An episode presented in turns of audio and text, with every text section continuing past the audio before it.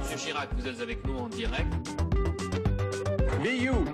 Be, be proud of you because you can be do what we want to do. Et puis si on est au SMIC, eh ben faut peut-être pas divorcer non plus dans ces cas-là. YOLO Oui. Au revoir.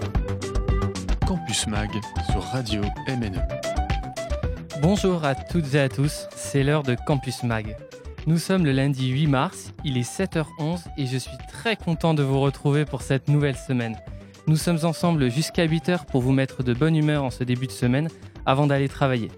J'ai une pensée particulière pour les élèves de Mulhouse et de la région qui vont retourner dans 49 minutes à, l'école après deux semaines de vacances.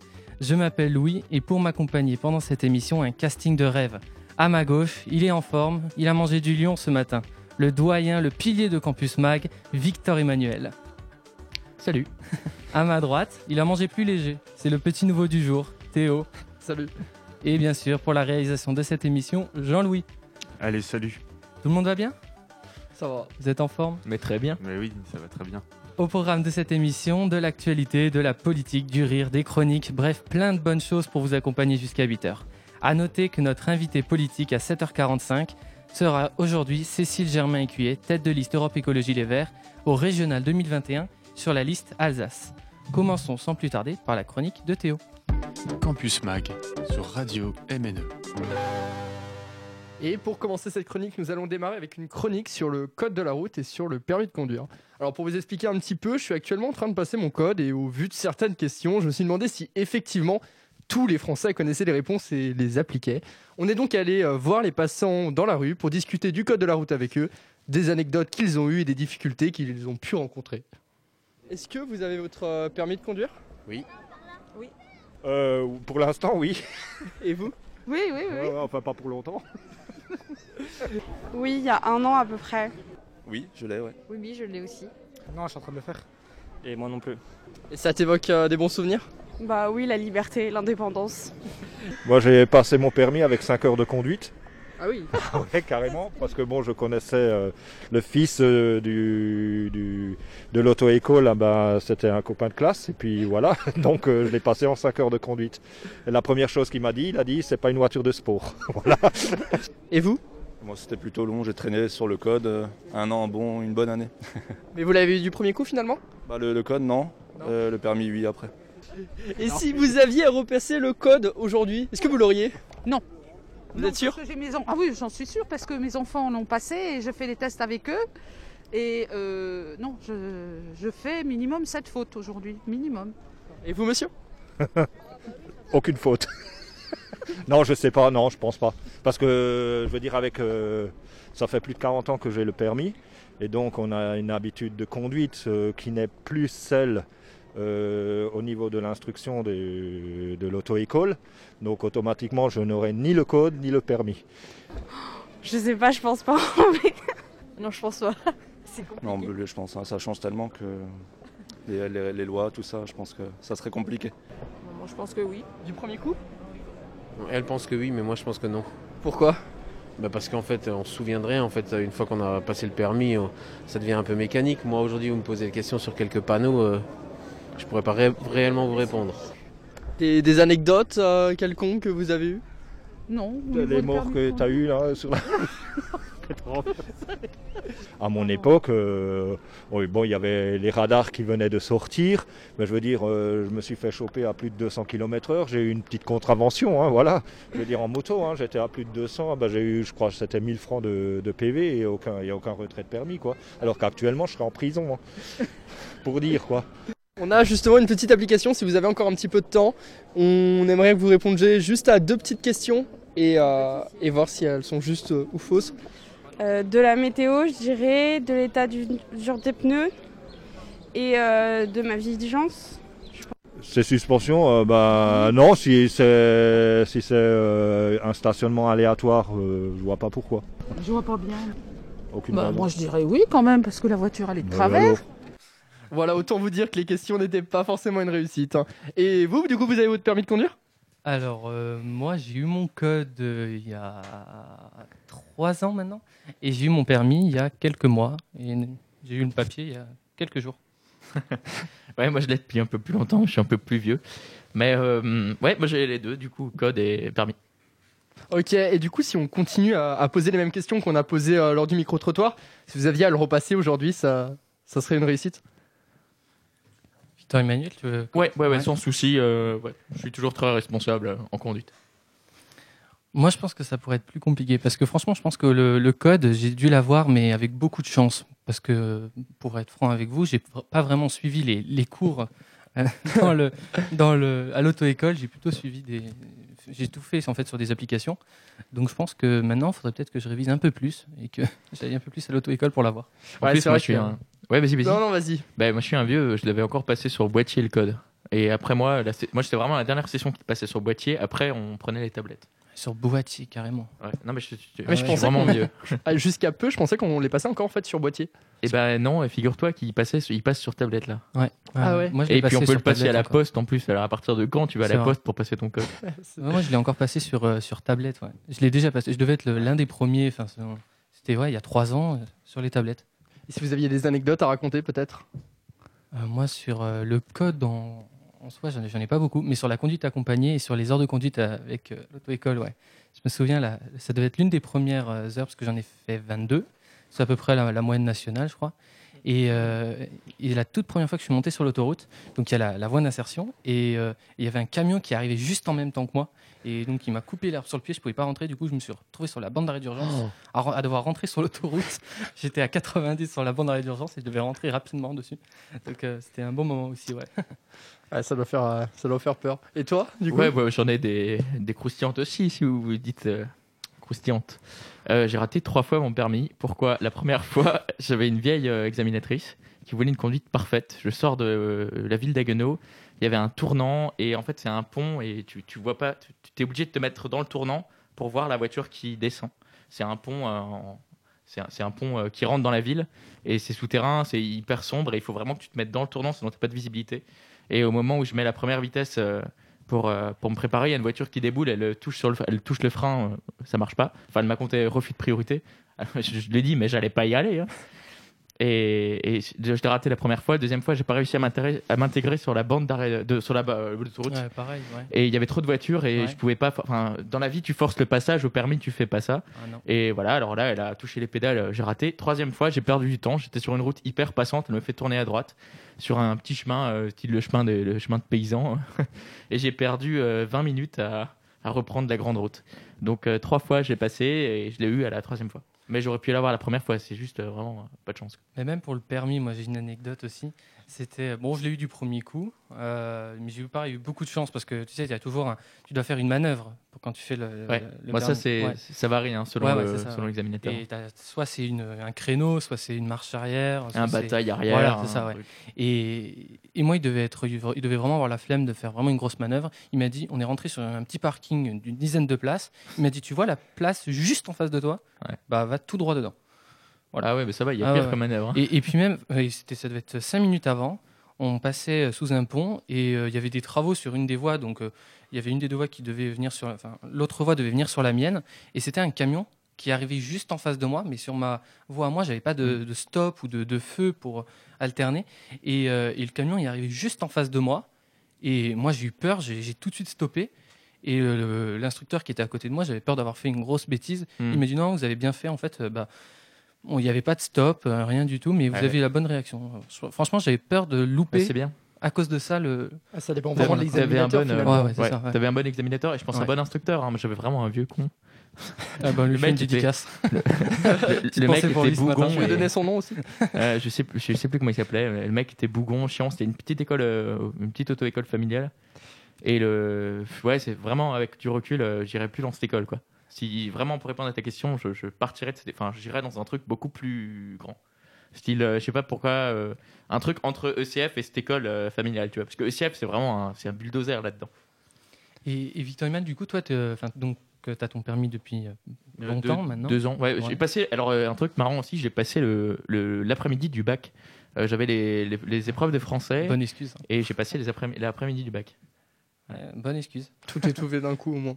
Et du coup, mais t'as une voiture maintenant sur Mulhouse ou euh, Euh, non, non, non. Bah, tu sais, on a on a quelques voitures euh, à la maison. On a on a Ouais. quatre voitures et presque un million de kilomètres. Ah ouais, elles ont du vécu aussi. Ah ouais, bah ouais. Et puis, euh, c'est vrai que bah, je m'en sers, je m'en sers là-bas, je m'en sers, je m'en sers chez moi, dans le bar.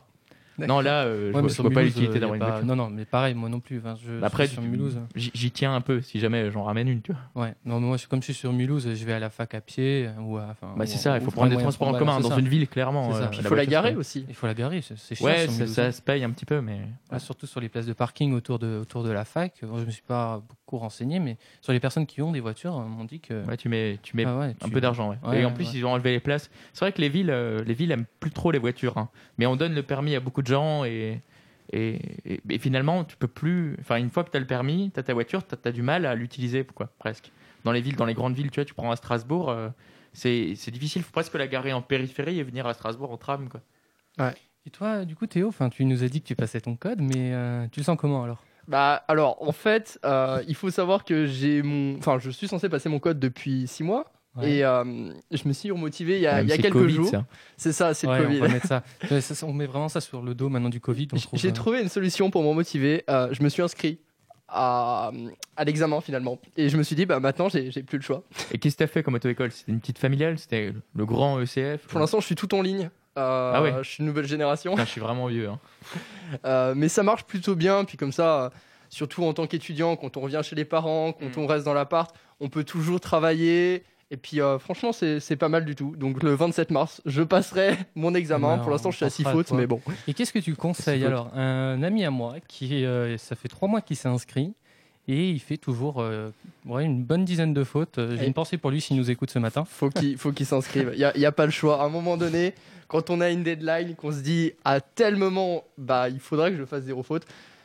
Et ben on le fait en fait. Bah voilà. Jean- donc, euh, Jean-Louis voulait parler. euh. Si tu nous écoutes, j'ai une pensée Ah, pour toi. Je, je suis euh, super content, les gars, que vous ayez ressuscité Automoto en local à Mulhouse. Cette discussion sur euh, les permis de conduire est, est incroyable.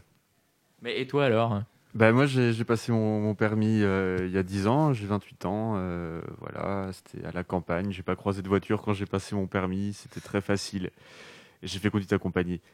Voilà. Ouais, mais conduite accompagnée, c'est très long. Enfin, faut faire les. Bah, en vrai, c'est bien. Faut faire les Le- 3000 le, km. seul problème, c'est que tu fais beaucoup d'heures. Enfin, moi, j'ai vraiment fait beaucoup d'heures. Et, et le truc, c'est que euh, conduite accompagnée, euh, c'est presque tes parents qui te forment plus que l'auto-école. Ouais. Et par contre, il y a un autre point positif, c'est que tu as ton permis beaucoup plus vite. C'est deux ans au lieu de trois ans en conduite supervisée. Moi, pour j'ai les mis points. beaucoup de temps. J'ai fini par faire euh, par tricher, parce que bon, maintenant je peux le dire, j'ai passé mon permis, je suis plus en lien avec l'auto-école. J'ai La triché, honte. voilà. Donc euh, si l'auto-école m'écoute, j'ai triché, voilà. La, la mienne est morte. euh, ils ont, le patron est parti en retraite. Ah. T'as dû être Super. déçu. Merci Victor Emmanuel. bon alors, sans transition, bah, merci beaucoup Théo pour, ton, pour, ton- pour ta première chronique Ah oui, il faut le à l'antenne. Elle restera dans, dans les archives de Radio MNE. Yes. Petite pause musicale, on se retrouve juste après. Un homme de Jérémy Frérot, un titre sorti en 2020. À tout de suite. Regarde comme je suis, un cœur et deux points. Je vis, je veux, j'oublie, comme toi ni plus ni moins. Regarde comme je crie, comme je ris aux éclats. Je cours, je crée, je brille, je sais, je ne sais pas. Toi tu veux un homme, toi tu veux un père. Tu me dis ralentis, tu me dis accélère. Et plus je te suis, et plus je te perds. Dis-moi, dis-moi, pour toi c'est quoi Un homme au pire, au mieux perdu? Un homme c'est quoi? Je sais pas, je sais plus. Regarde-moi dans les yeux, qu'est-ce que tu vois? Dis-moi. Un homme c'est quoi Un homme pour toi? Un peu dur, un peu fragile, un peu libre, un peu docile, un peu fort, un peu sensible, un peu fou, un peu tranquille. Un homme au pire, au mieux perdu. Un homme c'est quoi? Je sais pas, je sais plus. Moi je change tant de jeu, lancer je m'avance, trouve de la place, me crée d'autres espaces. Je te suis, j'invente, je, je me réinvente, je suis, je m'efface, le feu et la glace. Moi je veux être un frère, un pote, un amant, un phare, un repère, et j'en veux autant. Et plus j'ai d'envie, et plus je me perds. Si tu sais, dis-moi pour toi c'est quoi Un homme au pire, au mieux perdu. Un homme c'est quoi Je sais pas, je sais plus. Regarde-moi dans les yeux, qu'est-ce que tu vois Dis-moi. Un homme c'est quoi Un homme pour toi. Un peu dur, un peu fragile, un peu libre, un peu docile, un peu fort, un peu sensible, un peu fou, un peu tranquille, un peu de rien, un peu de folie, un peu loin, un peu ici, un peu rêveur, un peu spleen, un peu joueur, un peu clean, un peu là-haut, un peu froid, un peu chaud, un peu plus bas, un peu d'ego, un peu de sale, un peu de salaud, un peu de calme, un peu de candeur, un peu de vice, un peu de daron, un peu crise, un peu nature, un peu de glace, un peu ou pas dans les cases. Un homme au pire, au mieux perdu. Un homme, c'est quoi Je sais pas, je sais plus. Regarde-moi dans les yeux, qu'est-ce que tu vois Dis-moi. Un homme, c'est quoi Un homme pour toi. Un homme au pire, au mieux perdu. Un homme, c'est quoi Je sais pas, je sais plus. Regarde-moi dans les yeux, qu'est-ce que tu vois? Dis-moi. Un homme, c'est quoi Un homme pour toi? Radio MNE 107.5 Mélos. C'était Un homme de Jérémy Frérot, il est 7h26. Vous êtes sur Radio MNE pour Campus Mag. Qu'aurait composé Beethoven sans Léonore ou Chopin, sans Georges Sand? Probablement pas grand-chose, car les femmes ont très souvent inspiré les compositeurs. Nous évoquons et entendons exclusivement des compositeurs, ce qui nous amène à nous questionner sur le pendant féminin. Existait-il des compositrices? La musique classique est-elle genrée? En cette journée internationale du droit des femmes, voici un portrait par Victor Emmanuel de quelques compositrices de styles différents qui ont toutes influencé leur époque.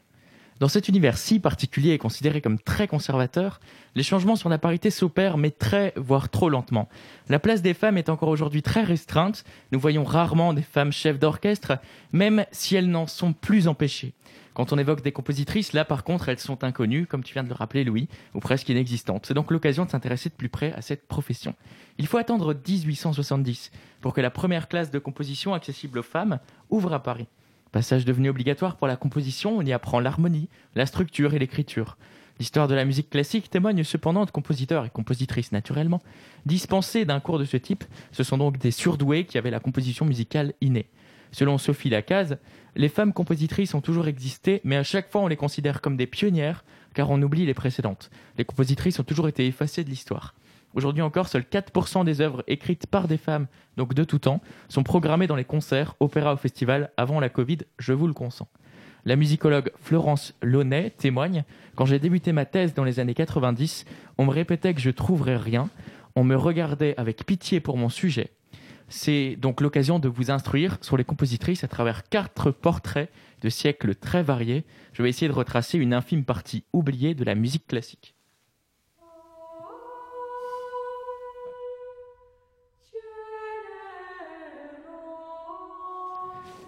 On débute notre périple avec la religieuse bénédictine Hildegard von Bingen, 1098-1179. En plein Moyen-Âge germanique, et oui, la musique savante remonte à loin dixième enfant d'une famille noble du Palatinat. Elle entre au couvent dans la doctrine. Qu'est-ce qui se passe? Vous êtes. euh, Non, non, rien, rien C'est du le, tout. c'est- c'est le couvent qui vous fait rigoler. C'est une, c'est une belle ambiance solennelle, en tout cas. C'est vrai? Ouais. Eh ben, écoutez, euh, c'est donc la dixième enfant d'une famille. Attends, je le, je le mets un peu plus bas, d'accord? On va, on va se concentrer sur ta voix.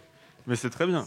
C'est vrai dans le thème. Il faut ouais. vous Ouais, ouais, repentir. non, bien hein, sûr, bien c'est- sûr. Bon, euh, donc euh, donc c'est la dixième enfant d'une d'une famille noble du Palatinat. Elle entre au couvent dans le diocèse de, de Mayence à 18 ans. C'est une femme très intelligente qui rédige un traité sur la nature et la médecine. Un des dessins présents dans l'ouvrage inspira d'ailleurs De Vinci pour le traité de Vitruve au XVIe siècle.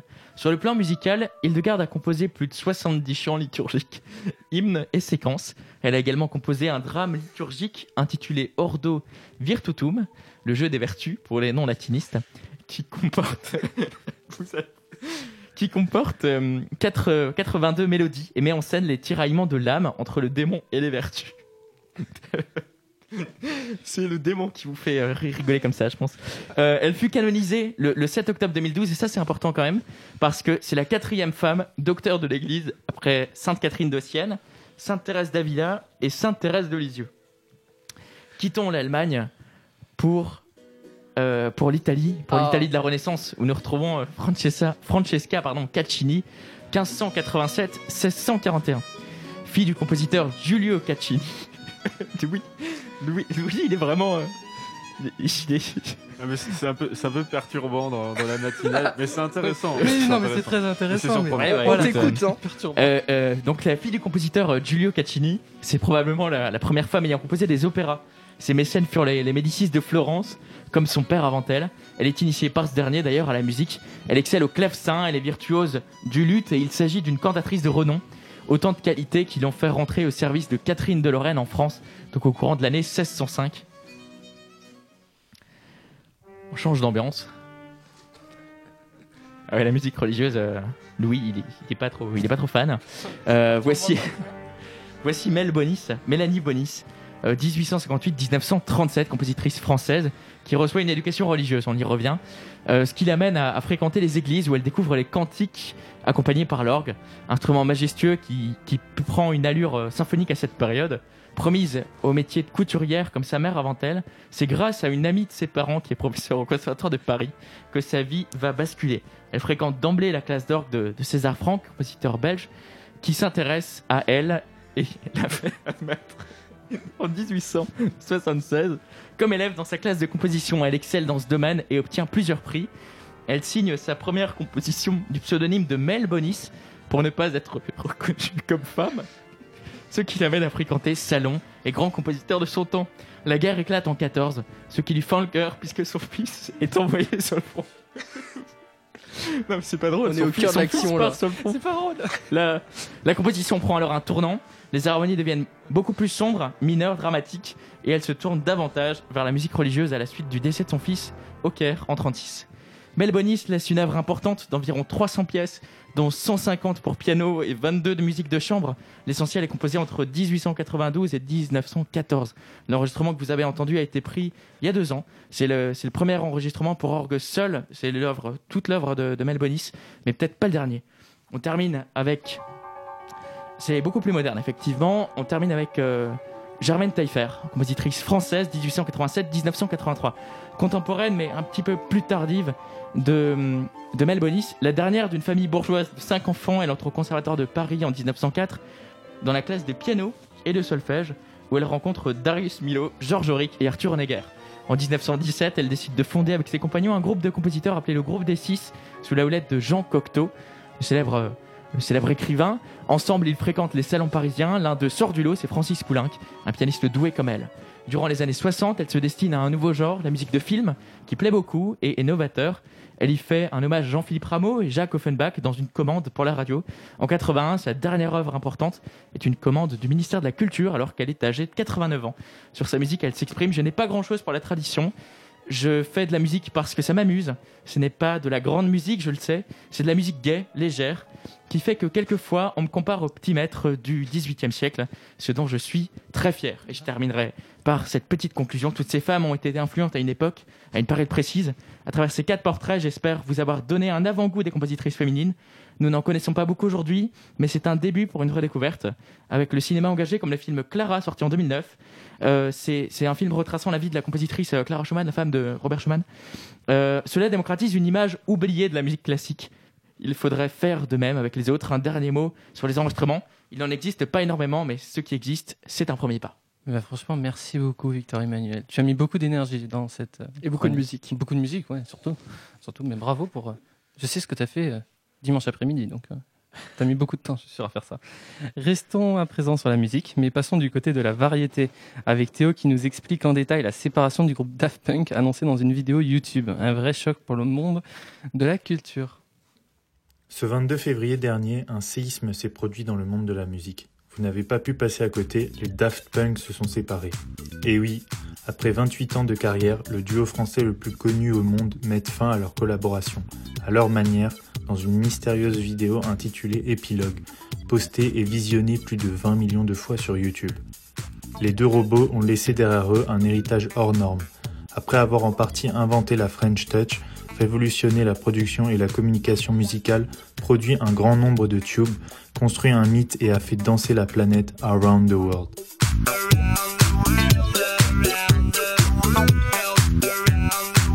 Daft Punk est créé en 1993 par Thomas Bangalter et Guy Manuel de Homen Christo, deux amis du lycée qui à la base veulent faire du rock. Un critique anglais qualifie leur musique de Daft Punky Trash, ce qui signifie punk idiot. Thomas Bangalter et Guy Manuel de Homem Christo gardent le nom et se tournent vers la musique électro car il y a plus de jolies filles au rave party qu'au concert de rock. En 1995, ils produisent leur premier succès, le tube Da Funk, qui va donner la suite en 1997 à leur premier album culte, Homework.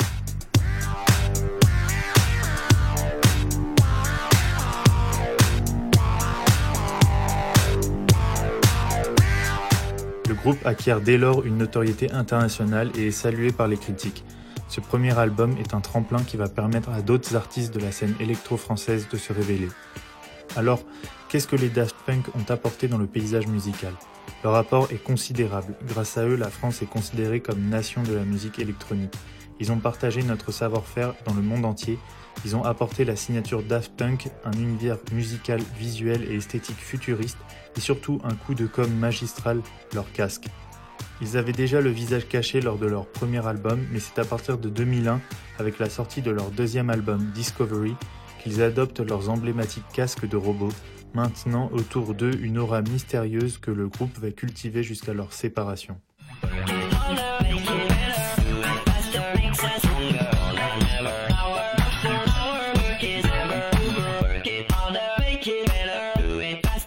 Daft Punk, c'est aussi de nombreuses collaborations avec des stars du disco, du rap, du RB et du cinéma. Michel Gondry, Giorgio Moroder, Nile Rodgers, Kanye West, The Weeknd et Pharrell Williams entre autres. Après Human After All en 2005, leur album Live Alive en 2007 et la bande originale du film Tron en 2010, sort leur dernier album Random Access Memories en 2013 qui va rafler 5 Grammy Awards, dont celui du meilleur album de l'année, album sur lequel figure Get Lucky.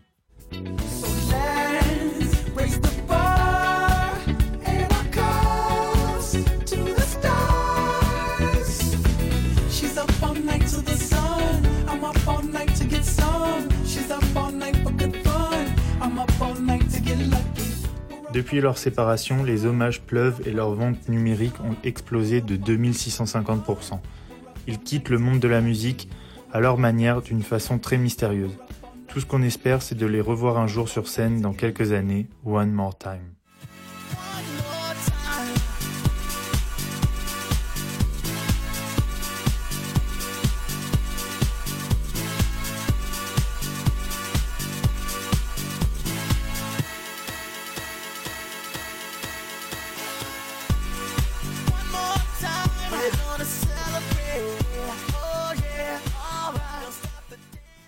Merci beaucoup les garçons. Avant de se retrouver avec l'interview politique de 7h45, on s'écoute un double hit. Tout d'abord pour se remémorer les bons titres de ce groupe, on écoute tout de suite Voyager, un titre des Daft Punk sorti en 2001, suivi de Save Your Tears, le titre de The Weeknd. A tout de suite.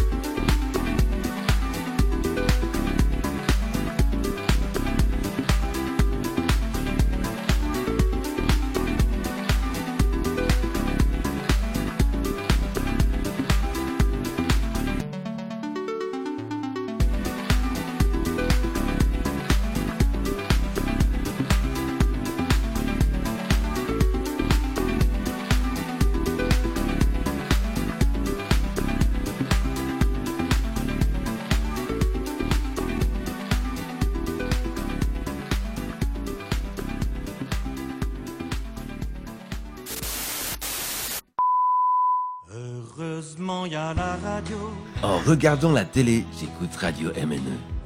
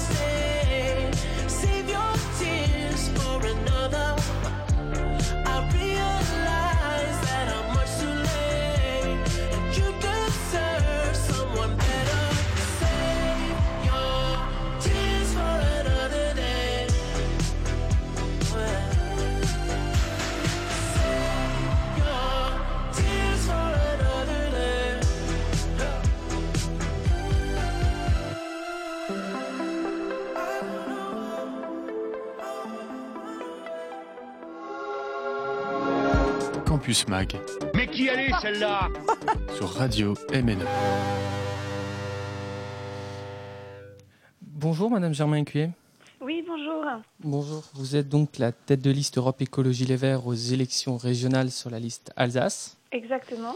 Et je laisse euh, mon collègue Victor Emmanuel. Vous vous êtes présenter. également enseignante d'allemand au collège. Oui, exactement. J'enseigne à Mulhouse au collège Saint-Exupéry. D'accord. Eh bien, euh, ravi de, de vous entendre. Euh, vous êtes euh, une trentenaire accomplie. oui, ben, on peut dire. euh, je suis. Enfin, en tout cas, ça fait plusieurs années que je suis installée à Mulhouse et que, et que je m'y plais énormément. Et, et voilà, et je suis aussi donc engagée, donc, pas seulement professionnellement, mais aussi dans des associations et puis bien sûr en politique, ce qui m'a amenée à être, à être choisie pour être la tête de liste des écologistes en Alsace. Commençons par le, le premier thème, si vous, si vous le voulez bien, sur les élections régionales. Mhm. Pourquoi vous êtes-vous présenté sur euh, la liste écologiste? Alors ça fait déjà donc ça fait longtemps que je milite en politique et je pense que quand on est engagé dans des mouvements, on a quand même une vision euh, des choses qui est qui est peut-être un peu différente. On, on s'informe un petit peu plus de, des décisions politiques qui sont mises en place.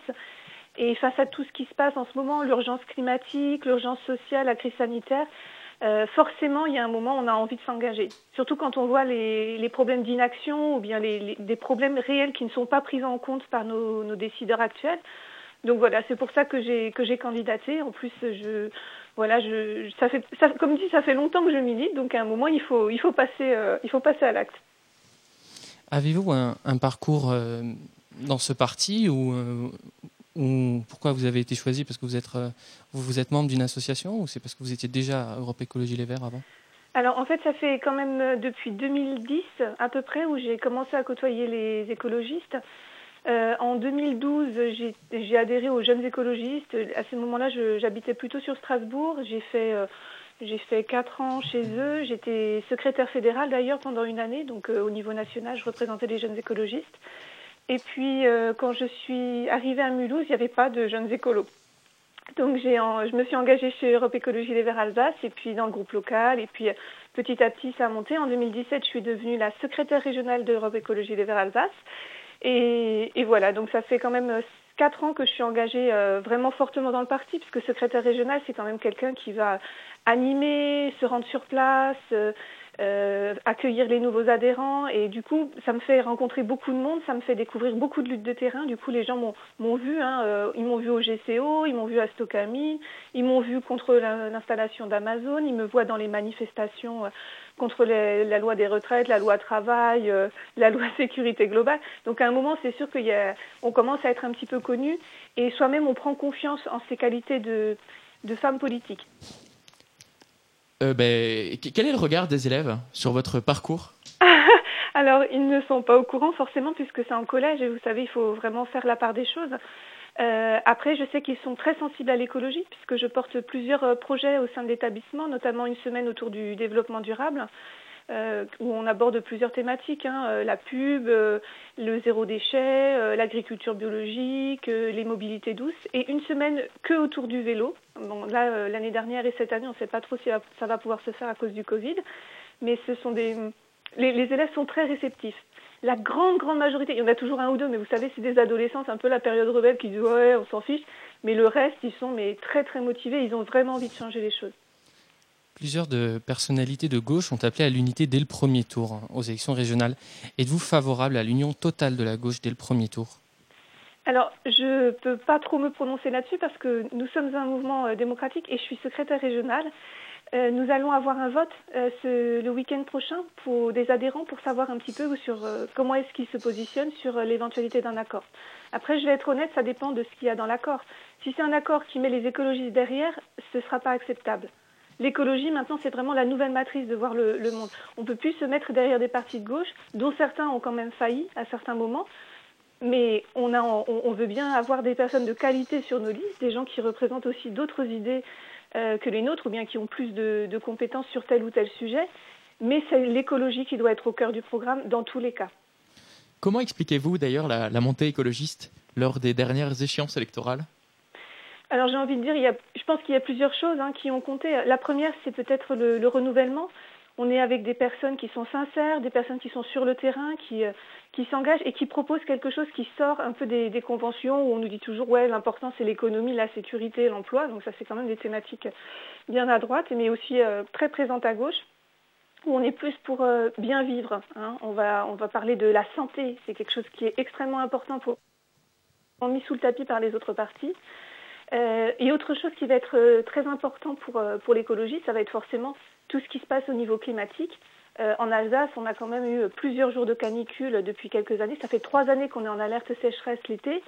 À un moment, il faut ouvrir les yeux. Le réchauffement climatique, il est là. La chute de biodiversité, elle est là. Il faut agir. Et je pense que c'est pour ça qu'il y a de plus en plus de personnes qui se questionnent, qui se disent quel monde je vais laisser à mes petits-enfants? Des jeunes qui se disent comment je vais trouver un travail qui fait sens, hein, de ne pas être juste là pour polluer et euh, agresser encore plus la planète. Et je pense que tout ça, ce sont des facteurs qui font que l'écologie euh, euh, trouve la voie des urnes. Alors nous comprenons bien que votre programme est vraiment basé essentiellement beaucoup, enfin, beaucoup sur l'écologisme, sur l'écologie.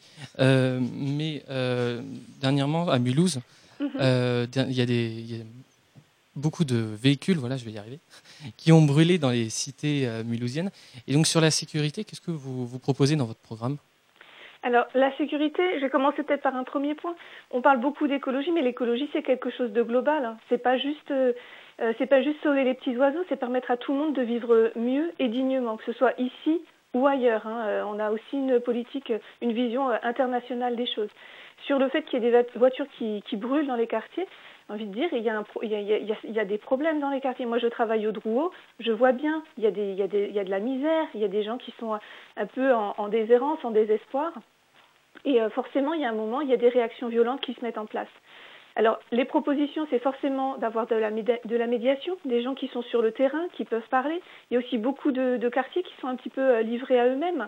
Et c'est aussi un, ras-le-bol hein, quand il y a des jeunes qui, euh, qui mettent le feu à une voiture. Après, il y en a, c'est juste pour s'amuser. Dans ces cas-là, il faut les sanctionner. Mais en tout cas, c'est des territoires où on n'est pas toujours très présent, où il n'y a pas toujours beaucoup de choses qui, se font.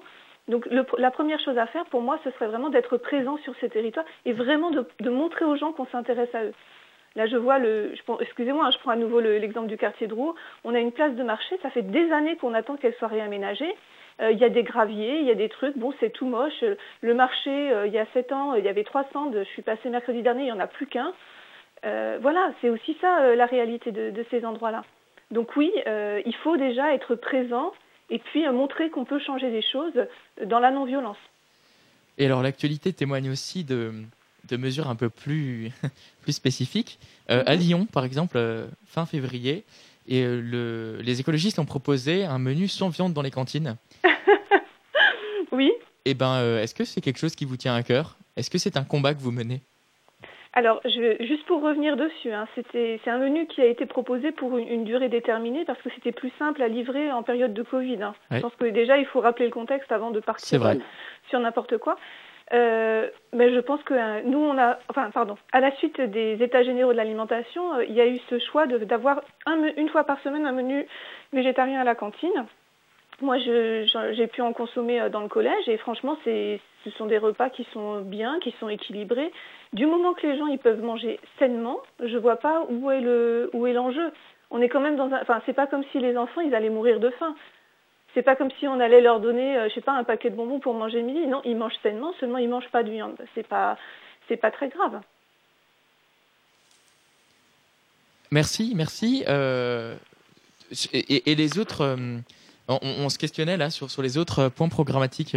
Effectivement, l'écologie est, est quelque chose de primordial aujourd'hui. C'est vraiment pour les générations futures qu'il faut agir. Mais euh, à l'échelle du Grand Est, il y a quand même euh, des problématiques euh, autres, avec une échelle euh, supérieure.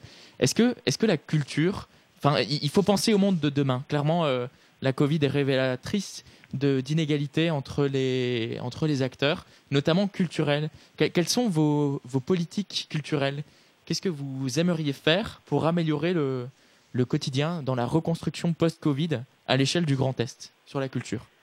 Alors sur la culture, il y a beaucoup de choses qui, nous interrogent. hein. Bon déjà en ce moment, on a, quand même euh, ces, fermetures liées au confinement qui, questionnent, je pense, chacun d'entre nous à se dire, euh, ben il y a vraiment rien qui était possible à mettre en place pour les acteurs du monde culturel. Euh, c'est pour l'alimentation aussi. hein. Ce sont deux choses qui vont être touchées de manière assez catastrophique. Sur le domaine culturel, les écologistes sont pour une culture qui soit ouverte, qui soit pas forcément euh, descendante, mais qui soit aussi locale et qui puisse circuler euh, dans le Grand Est. Alors nous, on avait, on a plusieurs propositions, euh, notamment dans des dans des territoires où la culture est pas toujours très présente parce que pas facile d'accès. Moi, je pense aux, milieux ruraux, mais je pense aussi parfois aux, milieux urbains qui sont un peu mis de côté. Euh, et d'avoir des, des programmations culturelles qui tournent. hein. Ça peut être euh, une discothèque euh, dans un bus, euh, ça peut être euh, des artistes qui font, la tournée de, lieux, de salles polyvalentes, etc. Donc euh, là-dessus, il faudra mettre le paquet parce que euh, en étant euh, tout seul, j'ai grandi à la campagne, hein, en étant tout seul à la campagne, parfois on, a du mal à se confronter au monde, on a du mal à voir qu'il y a autre chose qui existe. Donc forcément, c'est quelque chose qui est vraiment très important. Et euh, il y a plusieurs sortes de cultures. hein. Il y a les, cultures régionales, il y a des cultures euh, qui viennent de, l'étranger, il y a des cultures qui viennent euh, qui viennent de, on va dire du ministère, hein, qui sont un peu plus officielles. Il y a les cultures de la rue et tout ça, ce sont des choses qui sont très très enrichissantes pour notre société, puisqu'elles montrent que finalement on est capable de vivre ensemble. Contrairement à tous les clivages qu'on est en train de d'essayer de soulever en ce moment, oui tu portes le voile, tu portes pas le voile, tu manges végé, tu manges pas végé. Enfin, la culture c'est quelque chose qui peut nous dire on est différent, mais on s'en fiche, on vit ensemble et puis on a le droit. Voilà. Merci. Euh, nous allons aborder le, le- le dernier, un dernier point sur votre programme euh, lié aux mobilités et au transport euh, ferroviaire donc dans le Grand Est. Que Mhm. proposez-vous aussi pour euh, améliorer le réseau TGV et TER Est-ce qu'il faut réouvrir les petites lignes Voilà. qui sont fermées? Alors, je pense que le réseau TGV, euh, ça va pas trop nous concerner. Par contre, le réseau TER, c'est une, c'est une vraie, c'est une priorité. C'est quand même, euh, on a des, lignes qui doivent être réouvertes depuis très longtemps et où les dossiers ont disparu. Là, ça fait deux ans qu'on attend euh, la fin de l'étude pour la réouverture de la ligne Bolvillers-Guebwiller, qui est euh, vraiment attendue, qui serait quelque chose de très important pour les personnes qui habitent sur Gabillard, mais aussi plus loin, parce que la gare, c'est toujours un relais. hein. Euh, Il y a aussi plein de petites lignes, par exemple les dessertes pour aller à Alkirch, c'est compliqué. Mais au niveau du Grand Est, moi je parle plus des exemples du, du- d'Alsace. mais Oui, parce que vous les connaissez bien, je- on oui, comprend, bien sûr. Moi, je vous ai dit, hein, je suis sur le terrain. Et puis, euh, bon, il y a aussi euh, Breisach, euh, Breisach, euh, pardon, la ligne pour faire Colmar, euh, Colmar-Fribourg. Mais au niveau du Grand Est, c'est partout des priorités. Il faut qu'on puisse proposer aux gens une alternative à la voiture. Ça se fait pas que avec euh, le TER. hein. Ça se fera aussi avec l'autoperçage. Ça se fera aussi avec le développement des réseaux cyclables. Et ça se fera aussi avec des cars euh, ou des bus, euh, mais plutôt des cars puisque c'est une nouvelle compétence de la région qui sont réguliers, qui sont cohérents, qui correspondent à ce qu'on leur demande. Si vous essayez de prendre le, car aujourd'hui, amusez-vous à trouver les horaires. hein. Très bien. Merci beaucoup, Madame Germain Écuyer, d'avoir été notre invitée. Je rappelle que vous êtes la tête de liste Europe Écologie Le Vert dans l'Alsace pour les régionales de 2021. Bonne journée à vous. Bonne continuation. Bah, merci pour Bonne continuation. Merci. Bon Merci à courage. vous, messieurs. Au revoir. Au revoir. Et c'est déjà la fin de ce journal, fin de ce journal, de cette émission Campus Mag. Il a l'habitude du journal, Voilà, c'est pour ça, il est ça. complètement perturbé. Avec- euh, merci à Victor Emmanuel et aux deux Théo pour vos chroniques. Merci à Jean-Louis pour la réalisation de cette émission. Et surtout, merci à vous de nous avoir écoutés. Vous retrouverez rapidement cette émission en podcast sur le site de Radio MNE et en rediffusion jeudi à 19h. Je vous laisse avec l'équipe de Réveil Campus de Dijon qui vont prendre le relais. On se retrouve demain avec l'équipe d'Alessandro et je vous souhaite une très bonne journée sur Radio MNE.